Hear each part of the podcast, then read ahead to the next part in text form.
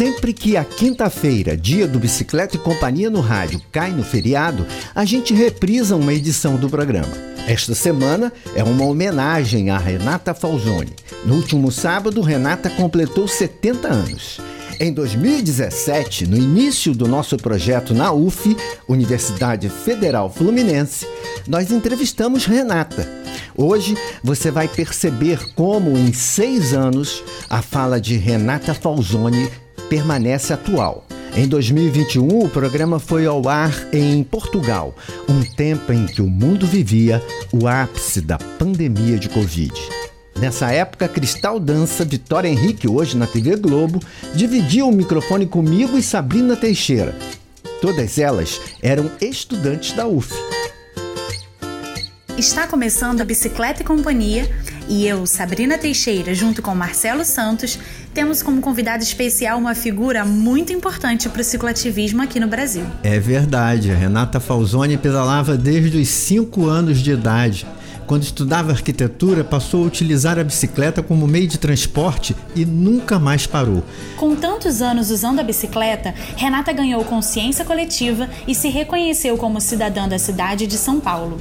Como cicloativista, ela viajou por diversos países e tem muita autoridade na defesa do direito aos ciclistas. Todos esses países têm uma aceitação maior da bicicleta, muito mais por uma ética interpessoal e um direito à vida do que propriamente uma, uma lei instituída nas ruas. Notícias, reportagens e dicas, além da parceria com o movimento Caminha Rio, completam esta edição. O Bicicleta e Companhia é uma produção coletiva em favor da mobilidade ativa e humanização das cidades e conta com a colaboração de estudantes de comunicação da UF, Universidade Federal Fluminense, aqui no Brasil.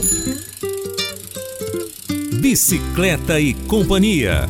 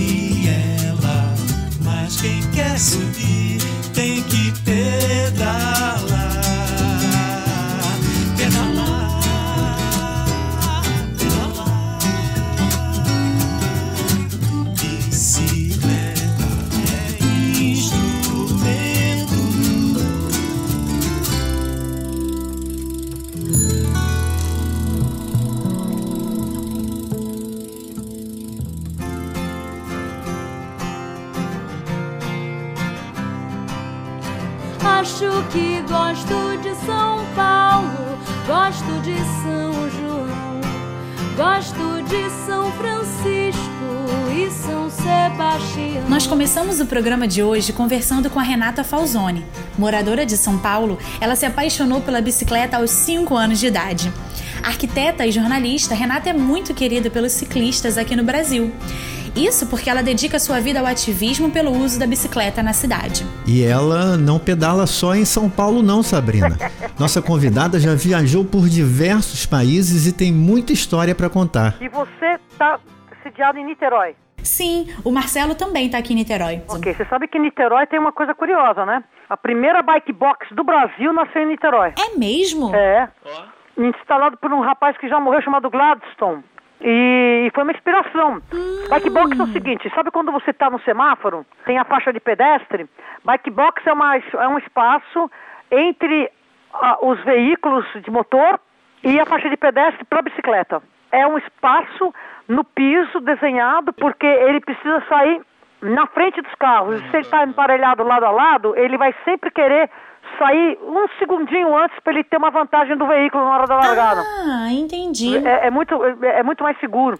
Renata, para começar esse papo, você completou 70 anos no último sábado e a vitalidade, força e disposição que você tem parece ser de uma pessoa mais jovem. Parece para quem me vê, mas para quem sente meu corpo, eu tô com 90, viu? Dói tudo. Quando começou essa paixão pela bicicleta? A, a bicicleta ela nasceu muito recente na minha, na minha vida, com 5 anos de idade.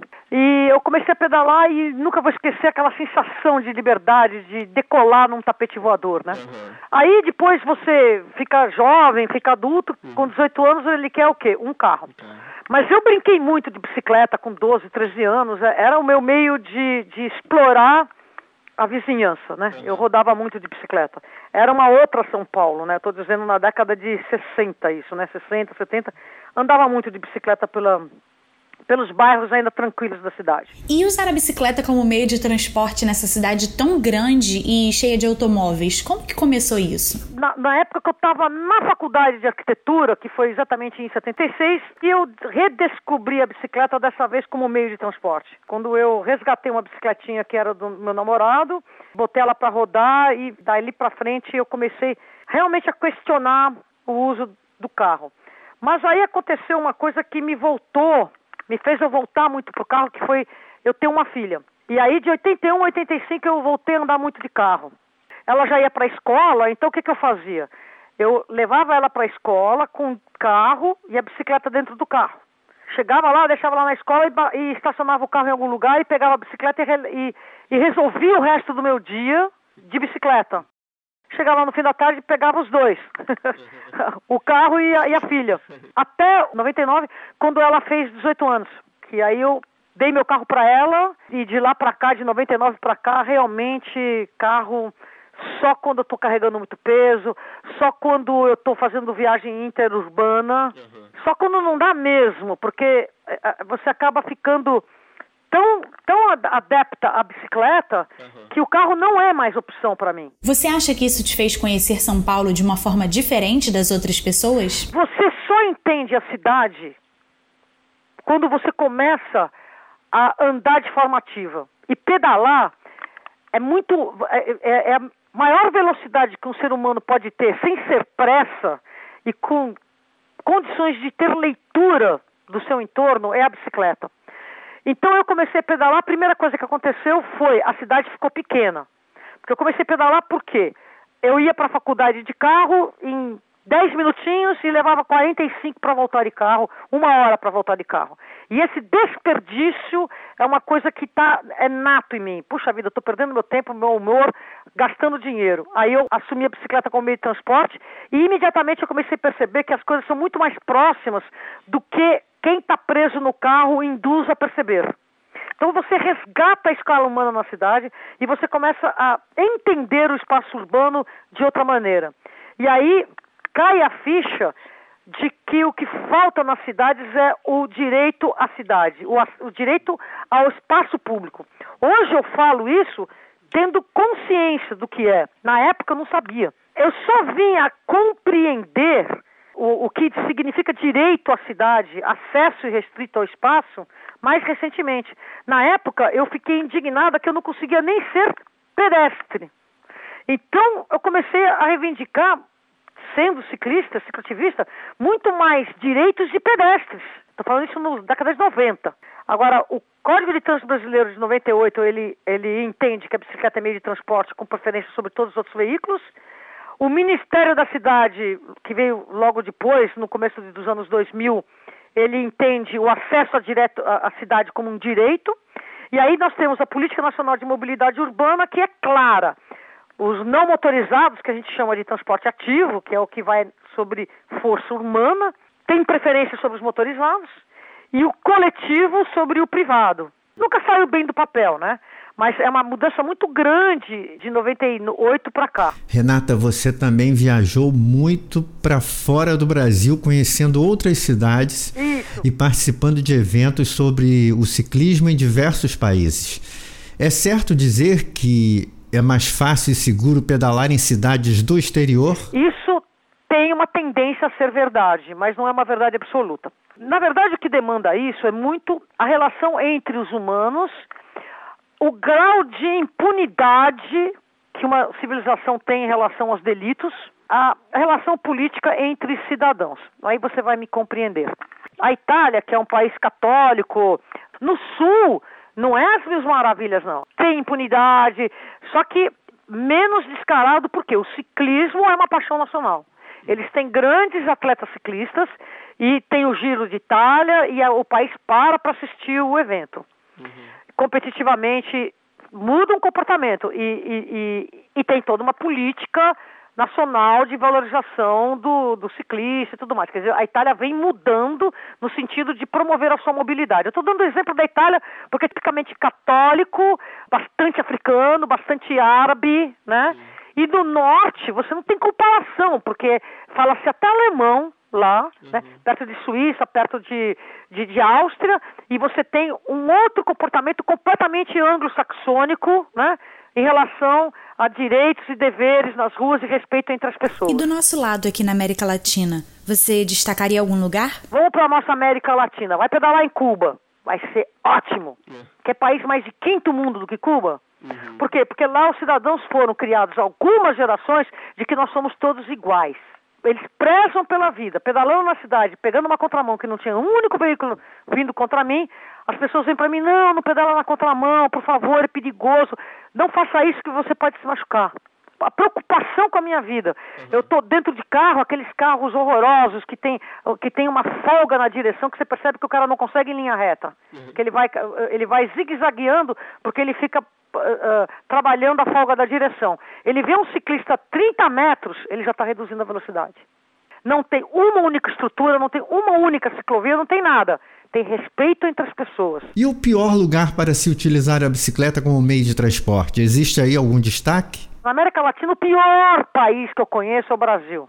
Mas assim, é o pior de longe, o país é o pior pa pa país. Chile é uma beleza, Argentina é uma beleza. Aí você pensa, vai para Colômbia. Colômbia, você tem pelo menos hoje 10 ciclistas colombianos top 20 do mundo. Vai lá ver, ver, ver, quais são as equipes do Tour de France. Quem é que bate em todo mundo nas subidas? Os colombianos. Então você vai para a Colômbia, você tem assim um grande exemplo de uma cidade que está focada em cima da mobilidade sustentável, é Bogotá. Entendeu? Então você tem um país de terceiro mundo que tem um tremendo problema uma herança maldita do narcotráfico, de violência, altíssima taxa de mortalidade. E você tem respeito entre as pessoas e um tremendo respeito para o ciclista que em treino, porque ele é um herói, e na cidade, porque ele é um trabalhador a ser respeitado. Entendeu? Você vê a mesma coisa num país como Costa Rica. Então não é uma coisa de primeiro ou terceiro mundo. Sim, sim, é, o, o Brasil precisa fazer um pacto de desarmamento, de baixar a violência e tolerância zero a crimes de qualquer coisa. Sim. Eu não estou dizendo colocar esse cara na cadeia. O camarada atropelou, ele vai trabalhar um ano num hospital de mutilado de trânsito. Por que não? E para terminar, Renata, você considera que a bicicleta é uma forma de socializar a cidade? Quando a gente fala que a bicicleta é uma grande ferramenta de inclusão social, é difícil as pessoas compreenderem isso. Até porque as pessoas elas estão dentro de carros blindados, com isso filme 90%. Elas estão muito isoladas para compreender o, o mundo fora da bolha, o mundo fora daquilo que eles consideram como proteção para eles.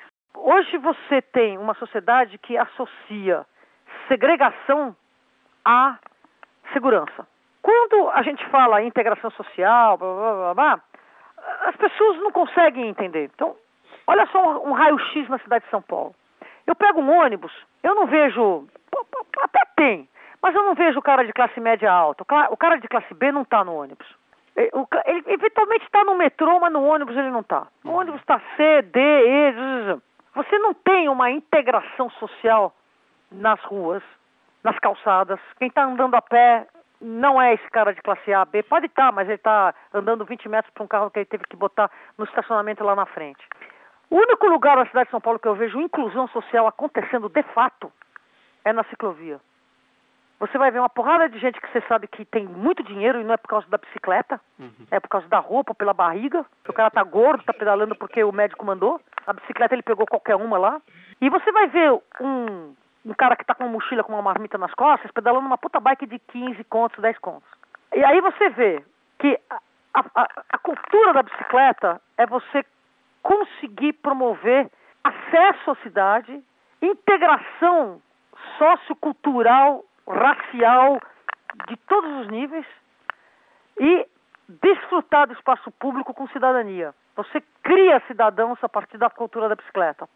E ela não fica só na bicicleta. A partir do momento que você se apropria da cidade, pedala e reclama de um bueiro e vai lá e manda uma carta para regional, que não vai ser um motorista de carro que vai ter esse, essa percepção, Sim. né? E vai pedir, vai trocar, e vai reclamar e que vai correr atrás. Aí você cria cidadão. Renata Falzoni, jornalista, arquiteta e cicloativista. Como sempre, foi um prazer para nós ter você aqui nesse programa. Obrigado demais. Eu que agradeço vocês, viu? E quando tudo voltar ao normal, a gente quer você aqui do nosso lado, nos estúdios em Niterói e depois, é claro, saindo para pedalar com a gente. Obrigada, viu? A gente vai ter outras oportunidades de trazer a Renata Falzoni aqui no programa, junto com outras pessoas que, como a gente, está nessa batalha diária para fazer das cidades um lugar melhor para todos os pedestres, ciclistas e motoristas também. Né? Tchau, tchau.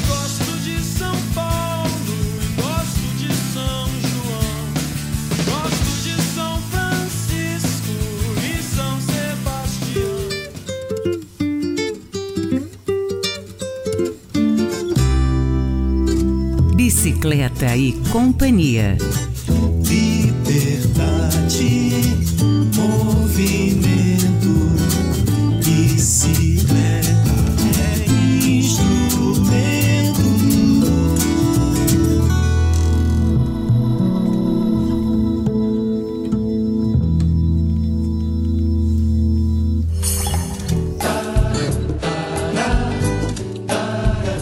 Cristal, como é comum nessa parte do nosso programa, essa também é a hora de colocar música na conversa.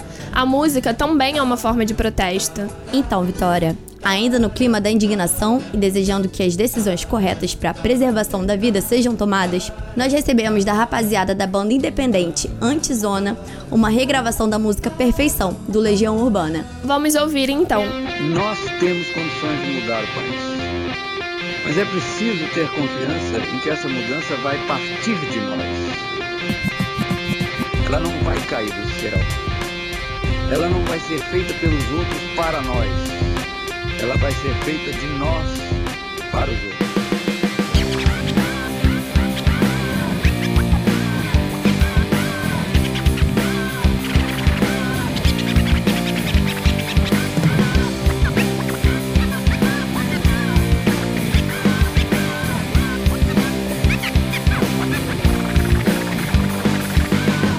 Celebrar a estupidez humana.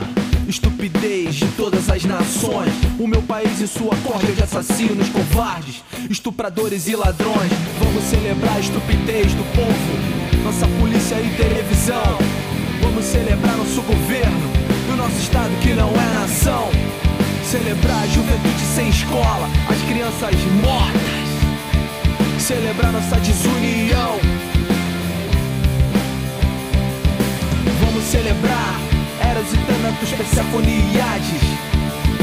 Vamos celebrar nossa tristeza.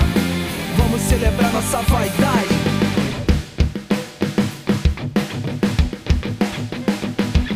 Vamos comemorar como idiotas.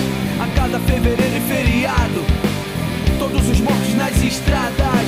Os mortos por falta de hospitais. Vamos celebrar nossa justiça A ganância e a difamação. Vamos celebrar os preconceitos e o voto dos analfabetos. Água podre, todos os impostos, queimadas, mentiras e sequestros. Nosso castelo de carta marcadas, trabalho escravo, nosso pequeno universo.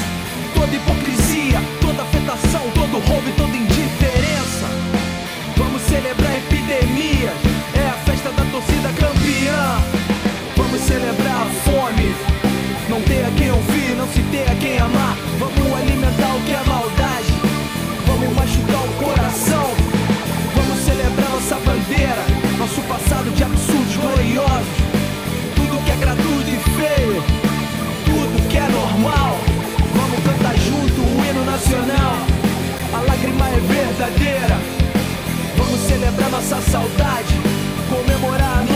solidão.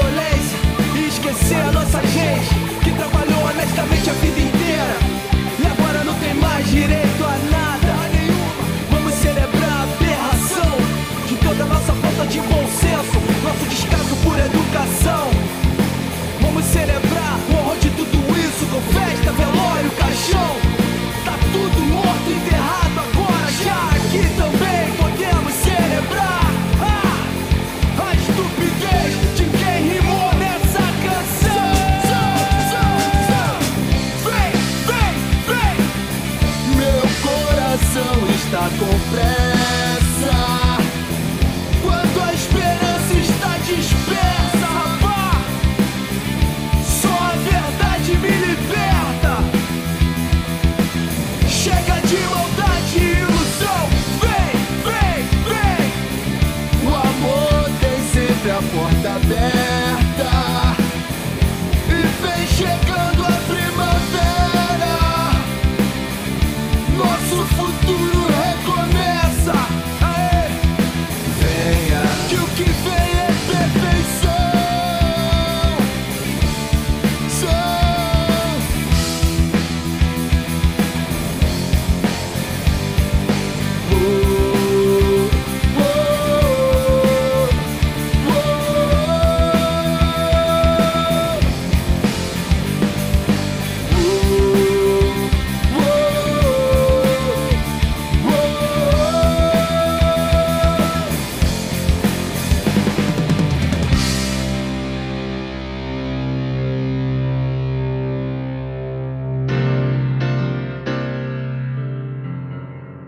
Cuide-se bem. Eu quero te ver com saúde. Saúde. Um estudo realizado pela Universidade de São Paulo aponta um aumento de 35% na capacidade cardiorrespiratória e na resistência muscular de pacientes que passaram a praticar atividades físicas após se recuperarem da Covid-19. Os resultados preliminares fazem parte de um trabalho ainda em andamento na Escola de Educação Física da Universidade que fica em Ribeirão Preto. De acordo com Átila Alexandre Trapé, professor e pesquisador na Universidade de São Paulo, o estudo foi feito após ser constatada a persistência de sintomas como cansaço, fadiga e falta de ar nos pacientes da Covid-19, mesmo após o ciclo da doença. 84 voluntários foram submetidos a testes em uma bicicleta ergométrica três vezes por semana durante oito semanas até dezembro do ano passado. Depois, em fevereiro desse ano, uma avaliação mostrou que os voluntários que continuaram ativos, de um modo geral, mantiveram os benefícios das atividades físicas, enquanto os voluntários que não fizeram exercícios não apresentaram nenhum avanço. Aqueles que pararam nesse intervalo de dois meses voltaram a ter marcadores de saúde semelhantes aos do início do estudo, o que evidencia que a prática de exercício deve ser regular.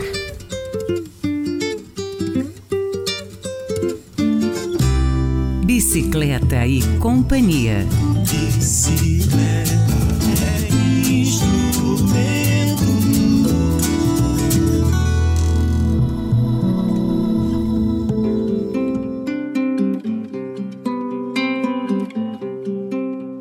Nesta edição especial de feriado, nós estamos apresentando uma reprise do Bicicleta e Companhia de 2021. Na época, a gente fazia uma parceria com o Movimento Caminha Rio, uma organização do Rio de Janeiro pela caminhabilidade.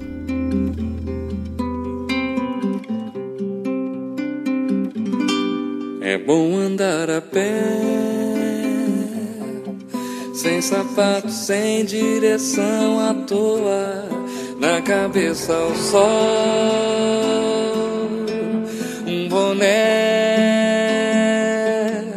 É bom andar a pé devagar, para aguentar o calor e olhar a vista pro mar melhor.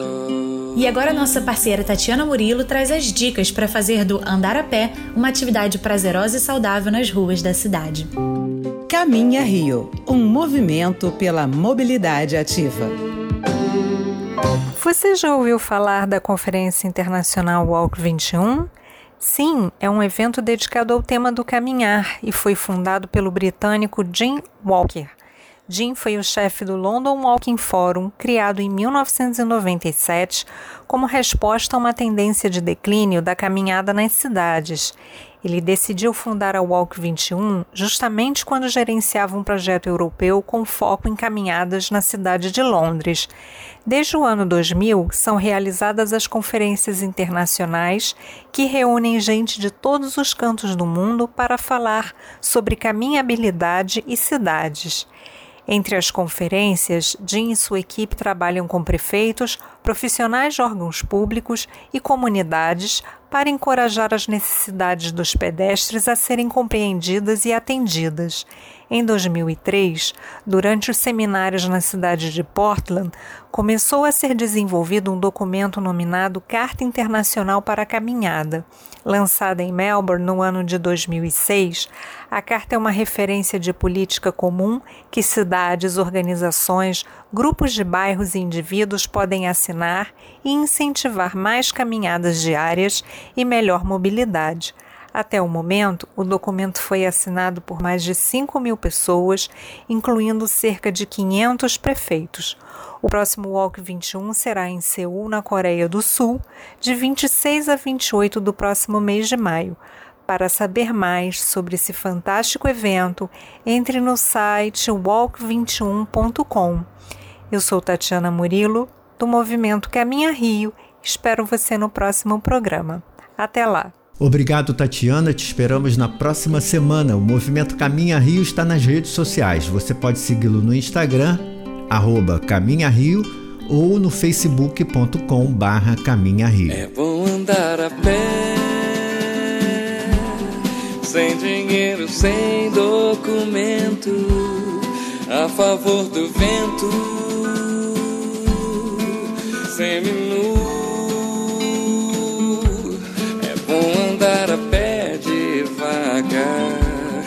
para aguentar o calor e olhar a vista pro